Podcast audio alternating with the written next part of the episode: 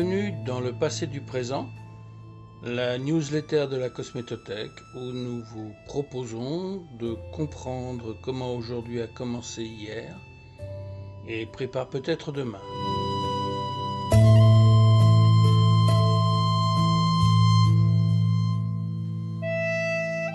Bonjour. Et si nous avalions notre parfum?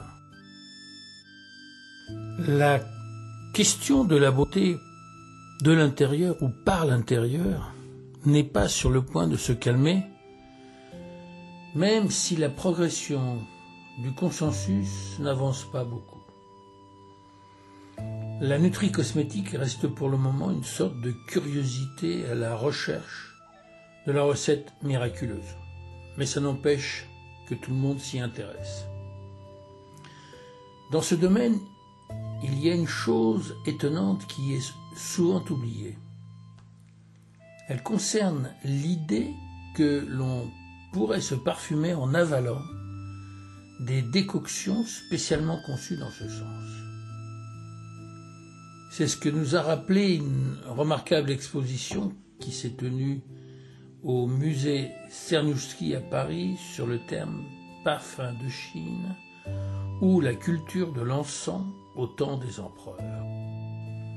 Cette exposition proposait un voyage à travers la civilisation chinoise depuis le IIIe siècle avant notre ère jusqu'au XIXe siècle de notre ère. Le parfum permet également d'aborder de nombreux aspects de la culture chinoise. Depuis sa signification dans les pratiques rituelles jusqu'à son association à l'art de vivre des lettrés, l'encens en particulier a suscité une richesse de production artistique et littéraire. L'exposition présentait en particulier un ensemble de peintures signées de grands noms, mettant en scène de belles dames, des ermites et des lettrés dans leur rapport à l'encens, qu'ils soient associés à la toilette, à la méditation ou au rituel.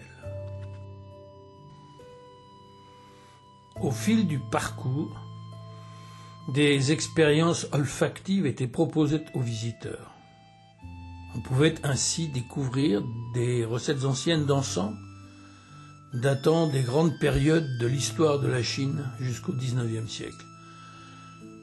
Le parfumeur de la maison Dior François de Machy, avait réinterprété des parfums à partir des formules chinoises anciennes, traduites et sélectionnées par le conseiller scientifique de l'exposition, Frédéric Aubringer, du CNRS.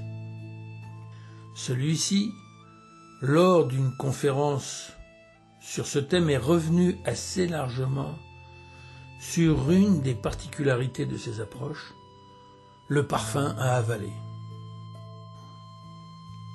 Les propriétés magiques attribuées au parfum étaient telles qu'il fallait se transformer soi-même en parfum, afin que les organes internes, sans salive elle-même, finissent par embaumer.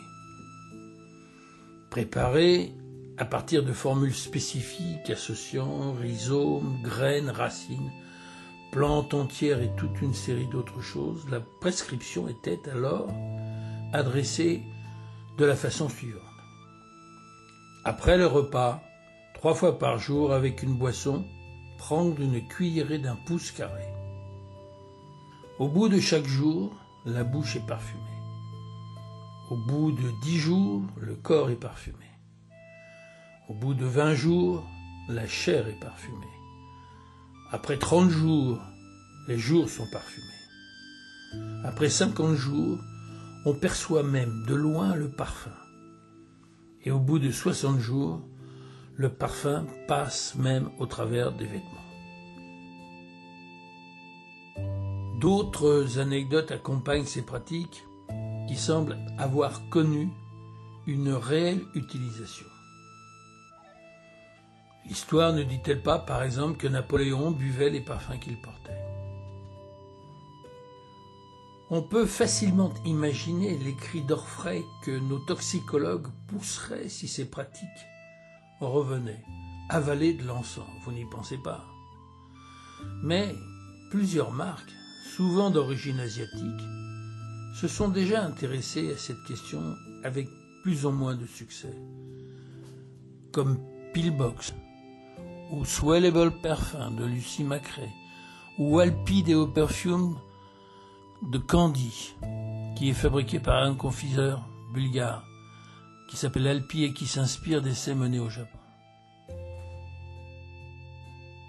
Né il y a plusieurs siècles, ce mode de consommation sera-t-il revisité au travers des technologies modernes et récentes, comme celle par exemple proposée par OOHO, une société qui prépare des sortes de bulles comestibles dans lesquelles on pourrait mettre du parfum et qui ferait que cette pratique pourrait connaître de nouveau un intérêt particulier. Une start-up ne s'est-elle pas récemment créée sur cette idée de se parfumer autrement? Si les bijoux sont pour le moment privilégiés, pourquoi ne pas revenir à d'autres pratiques? Bienvenue donc à la cosméto-confiserie. Vous trouverez sur le site de la cosmétothèque la contribution et les liens utiles qui vont bien avec ce thème. Alors, bonne lecture ou bonne écoute et peut-être bon appétit, ou les trois.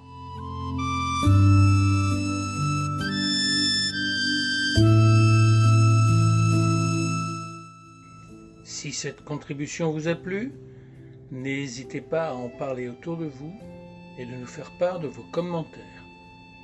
Ce podcast est une production originale de la Cosmétothèque. Il a été écrit et présenté par Jean-Claude Le Joliffe et réalisé par Denis Cantrel. Pour ne rater aucun épisode, abonnez-vous sur une de vos plateformes habituelles de podcast ou écoutez-les directement sur le site de la Cosmétothèque www.cosmétothèque.com.